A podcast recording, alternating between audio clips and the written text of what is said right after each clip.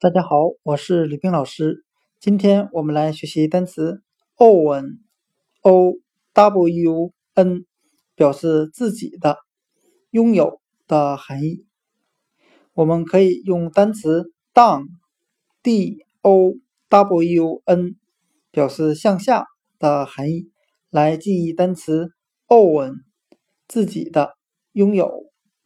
我们只需要把 down，d o w n 向下这个单词的第一个字母 d 字母去掉，就变成了今天我们所要学习的单词 own o w n，表示自己的、拥有的含义。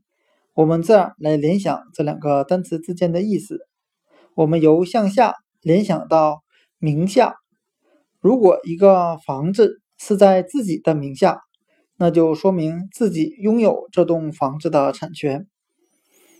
单词 own，o w n，自己的拥有，我们就可以通过单词 down，d o w n，表示向下来记忆。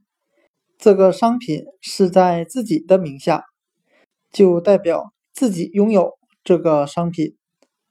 own。自己的拥有。